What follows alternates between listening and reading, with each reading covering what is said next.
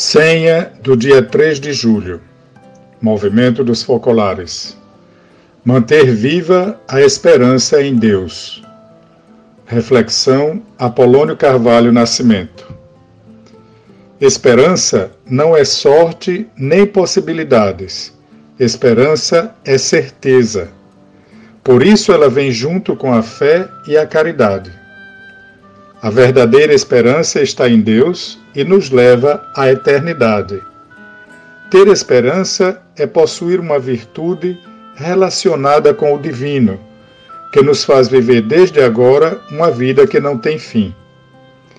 A esperança é uma luz que ilumina mente e coração, que nos impulsiona a estar sempre na caridade, que nos revela na solidez da fé que Deus é amor.